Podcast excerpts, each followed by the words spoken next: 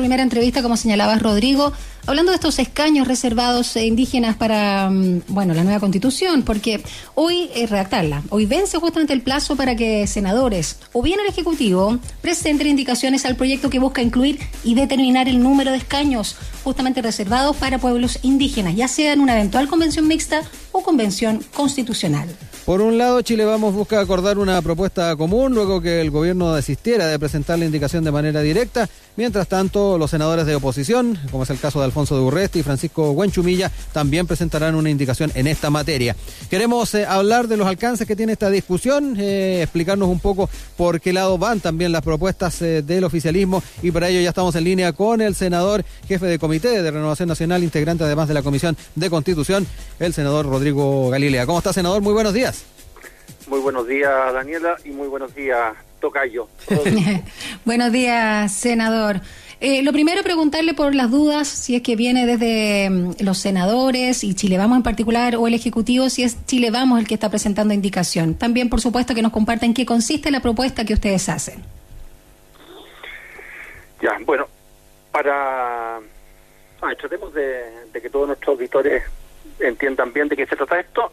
Se trata simplemente de eh, asegurar la participación de los pueblos originarios, de la población indígena que existe en Chile en el eventual proceso constituyente, eh, si es que gana la opción apruebo en octubre próximo, ¿cierto?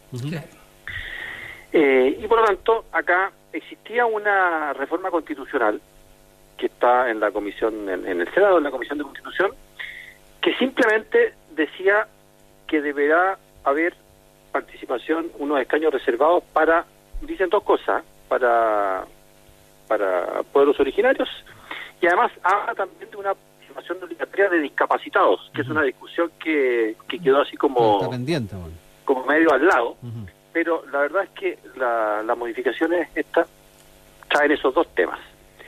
Pero cuando dice escaño reservado no dice nada más entonces no dice ni cómo, ni cuándo, ni dónde, ni nada. Entonces, de eso se trata, de resolver esta obligatoriedad, esta eventual obligatoriedad de escaños reservados y participación de discapacitados en el proceso, en el proceso constituyente. Y aquí entonces había varias posibilidades, una que el, el, el Ejecutivo, el Gobierno presentara algún tipo de indicación, otro que la oposición presentara alguna indicación, otro que Chile Vamos en conjunto presente, o que cada partido o cada parlamentario presente su propia alternativa. En principio creo que el gobierno no va a presentar ninguna eh, indicación por una razón que tiene que ver con la ley indígena, de que el, si es que el gobierno, si es que el Ejecutivo presentaba, tengo entendido que es obligación pasar por un proceso de participación indígena. ¿ya? Eh, y eso hacía absolutamente inviable no por el hecho de la participación, sino que por los plazos que eso que eso acarreaba, la posibilidad de que estuviera listo cualquier tipo de propuesta. Entonces, eh, desde ese punto de vista, eh, el gobierno muy probablemente no haga ninguna indicación formalmente ellos, porque si no se metía en este en, esta obligatoriedad de consulta indígena y los plazos simplemente no hubieran calzado. Ahora, hay que decir, Daniel y Rodrigo, de que hay representantes de, de pueblos indígenas que consideran de que sea como sea esto, igual debiera hacerse participación indígena. Ya, tendría que pasar por ejemplo, por, ejemplo, por ejemplo, hay, hay Huicamán eh, es un gran opositor a cualquier participación de los pueblos eh, originarios en este proceso, porque dice justamente que no ha habido ninguna participación indígena, que a lo mejor los indígenas no quieren participar en este proceso, qué sé yo, y que no se ha hecho las consultas, y por lo tanto él es un, hasta donde ha declarado, es un enemigo de esta participación.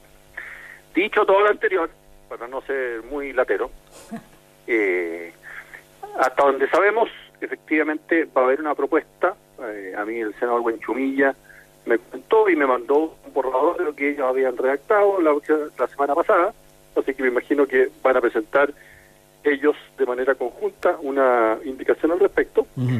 Y nosotros hemos trabajado, eh, hemos tenido reuniones con, con senadores y diputados de la UDI de Renovación Nacional y de Evópolis para tratar de construir una postura común.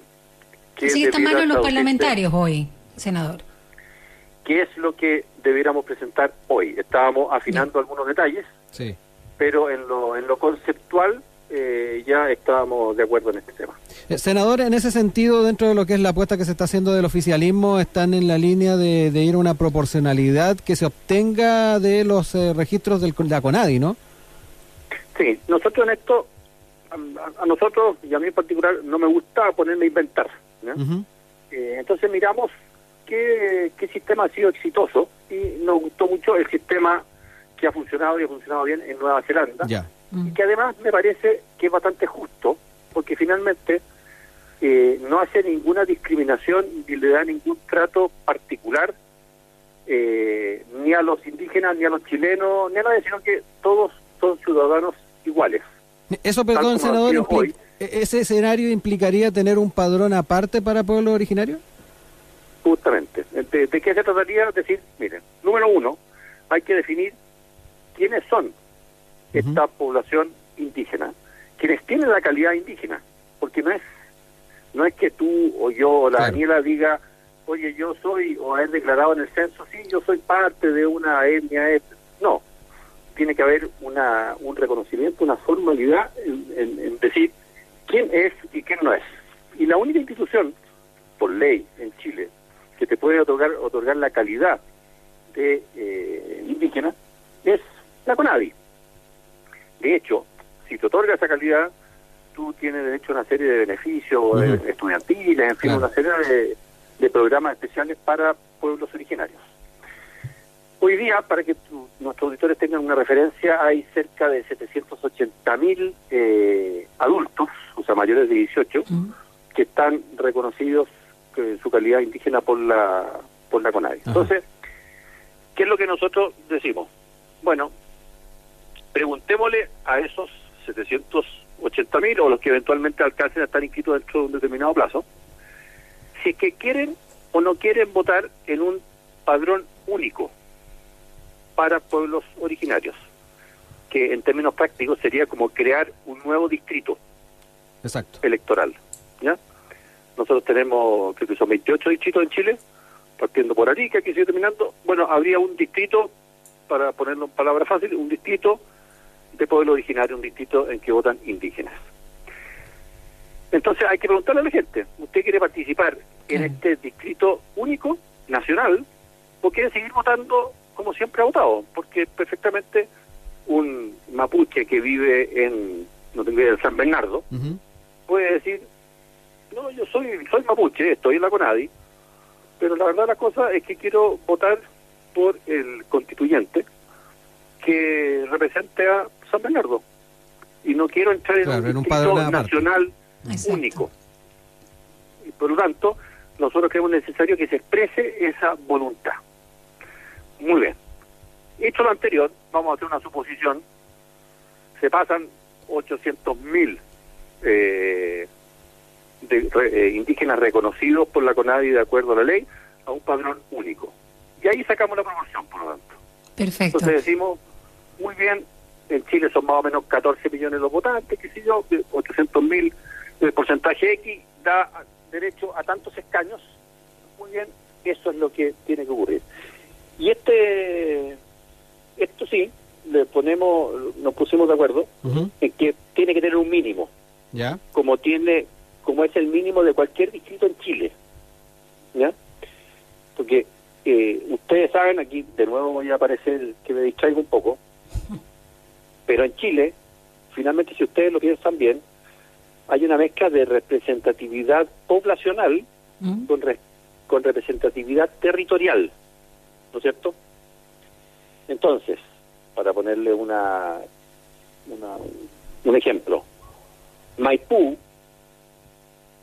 tiene una expresión territorial, pero sobre todo tiene una expresión poblacional, porque ahí vive muchísima gente. Claro. Sí, muy populoso. Entonces, ahí cada escaño, en la práctica, tú lo obtienes con más o menos 130 mil, 140 mil votos. Y te vas al otro extremo, que es Aysén. Claro. Entonces tú dices Aysén, Aysén es un territorio enorme, pero no hay mucha gente, pero finalmente en nuestra división política territorial decimos, ¿sabe qué? Independiente de que no viva mucha gente en Aysén, es importante que haya representación de Aysén. Exacto. Claro. Entonces, ¿qué es, lo, qué es lo que se dice?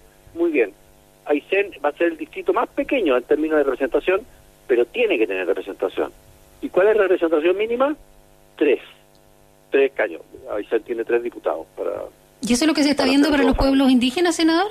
Entonces, entonces nosotros decimos, aunque, miren, como consideramos que la representación indígena es importante, aunque se pasaran solo 10.000 indígenas a un padrón único, nosotros consideramos que igual, al igual que Aysén, por, por, por seguir con el Sí. ejemplo, tiene que tener una representación mínima de tres escaños. Ya, pero Y para arriba, para arriba no tiene ningún límite. Depende de, de cuántos quiera pasar.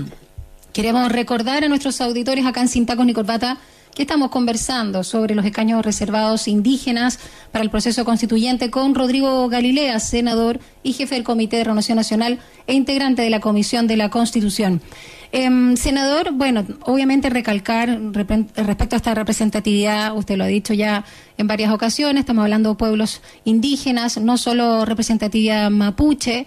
Em, según el registro de la CONADI, de estos cerca de 8.000 registros actuales, no obstante se puedan aumentar. Ahí también le pregunto hasta cuándo la gente se puede registrar como perteneciente a un pueblo indígena. ¿Cómo la proporción? Porque, claro, mucho se habla solo del pueblo mapuche, pero pensemos en el pueblo aymara, eh, por supuesto también eh, Rapa Nui, entre otros tantos que también es importante señalar. A propósito del ejemplo también que usted daba de Nueva Zelanda, lamentablemente nosotros no estamos a la altura de Nueva Zelanda, podemos imitar, por supuesto, esas buenas prácticas, pero ellos tienen una política o una cultura de integración de, de larga data. Nosotros, lamentablemente, no, y por eso también vemos los problemas que tenemos hoy en la Araucanía, por citar al pueblo mapuche. Miren, la, integración de, los pueblos originarios no viene dado únicamente por eh, cuántos escaños tiene una, determinada etnia en un eventual parlamento. Es parte de las cosas que un país tiene que, tener, ¿no es cierto? Eh, ¿Qué quiero decir con esto, Daniela y Rodrigo? Uno, y, y tratando, por supuesto que yo no voy a tener la bola de cristal para solucionar los problemas que tenemos fundamentalmente en la Araucanía, pero pero finalmente la solución es una mezcla de una solución política que tiene que darle una expresión política a las necesidades y a las demandas de un pueblo eh, originario y que estaba acá antes de que llegaran los los españoles, eh, aunque la conquista definitiva la hicieron más bien los chilenos, pero esa, dejémoslo como una discusión aparte, eh, uno tiene que darle una expresión política. Y la expresión política viene dada, entre otras cosas, por participación con escaños mínimos para esos pueblos originarios, que te- se cumpla efectivamente el convenio, creo que es el 169, Sí. con participación indígena en una determinada cantidad de cosas, cosa que se les respete efectivamente y, y el Estado se comprometa a respetar ciertos derechos de ellos por la particularidad que tienen. Tiene que haber también un respeto total a sus creencias, a ciertas maneras de vida que no tienen por qué ser igual a la que tenemos probablemente nosotros que estamos conversando. En fin, es una es un montón de cosas que hace que finalmente la convivencia sea razonable, pacífica, en que todos sienten que se puedan desarrollar en el entorno que ellos eligen. Si finalmente de eso se trata, que, na- que nadie, ni ellos ni nosotros, nos sentamos agredidos. eh, y eso se logra a medir, con- como te digo, con medidas de expresión política, con reconocimientos constitucionales a pueblo indígena, con ayudas sociales, en fin, con una mezcla de un montón de cosas que finalmente hace que la, la cosa funcione. No es, no hay una sola medida que por sí sola venga a resolver eh, la problemática de nuestros pueblos originarios. Eh, senador, eh, a propósito de lo que nos mencionaba casi al principio del- de esta conversación, me quedo dando vuelta el mecanismo con el cual se le va a consultar eh, a aquellos que estén incorporados en, en- en la CONADI, eh, de qué manera se va a realizar esta, esta consulta. ¿Se ha pensado el mecanismo? ¿De qué manera va a ser? ¿Va a ser como una, una votación convencional? ¿Se va a hacer de alguna otra manera? No, no, es una, es una, es una pregunta, es individual. se abre la se abre la posibilidad de, de la expresión de voluntad en ese sentido y, por supuesto que por, los sistemas más fáciles podrá ser presencial, pero también podrá ser de, de manera telemática. Eh, si un mapuche o un rapanui o un aymara o un atacameño dicen quiero y se comunica por un portal web o presencialmente en la oficina de la CONADI de su zona y dice yo, yo quiero votar en un padrón único nacional indígena, perfecto, no hay nada más que nada más que hablar. Una declaración de voluntad de alguna manera. Claro, no obligatorio. Senador, eh, ya para ir eh, cerrando eh, y antes de despedirnos, quería llevarlo también a, un tema distinto al que estábamos hablando, analizar un poco lo que ha sido el tema del, del 10% de los fondos de pensiones. y en algún momento usted dijo que se está desvistiendo un santo que nunca debimos desvestir. ¿Cómo ven en la actualidad este, este, este tema? Que me tiene, veo que me tiene bien espiado. Eh, ¿Cómo ve a de la manera en que se estaba desarrollando este tema a la fecha? y, también qué opina del cambio de discurso que también ha tenido el ministro de Economía, Lucas Palacio. No, yo no creo que haya un cambio de discurso, pero yo soy, como uno, uno dice, uno amo de su silencio y esclavo de sus palabras. Eh, yo sigo pensando y no tengo ningún cambio de opinión eh, independiente de, que sé que con esto eh, me, veo todos los abucheos. Eh, yo creo que el retiro del 10%, por muy popular que sea y por muy mucha alegría que le haya traído a muchas personas, eh, es una mala política pública. Porque al final del día, y no me voy a detener más en esto, nuestro problema de pensiones es que tenemos poca plata para dar buenas pensiones. Y por lo tanto, a eso me refería yo con uh un santo para el otro santo, después de este retiro del 10%, ¿estamos más lejos o más cerca de tener mejores pensiones?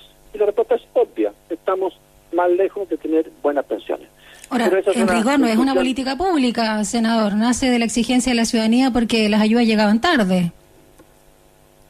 o sea, no es algo que venga desde el gobierno o, no es un, algo desde el Estado, son platas individuales, son fondos que... o sea, no es una política pública en rigor. Pero finalmente es una es una política pública porque toma plata o permite tomar plata de lo que se llama la seguridad social.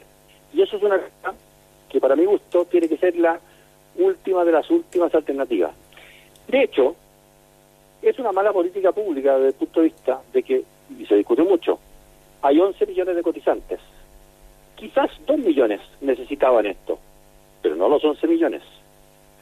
Eh, había también un beneficio tributario que es absolutamente insólito.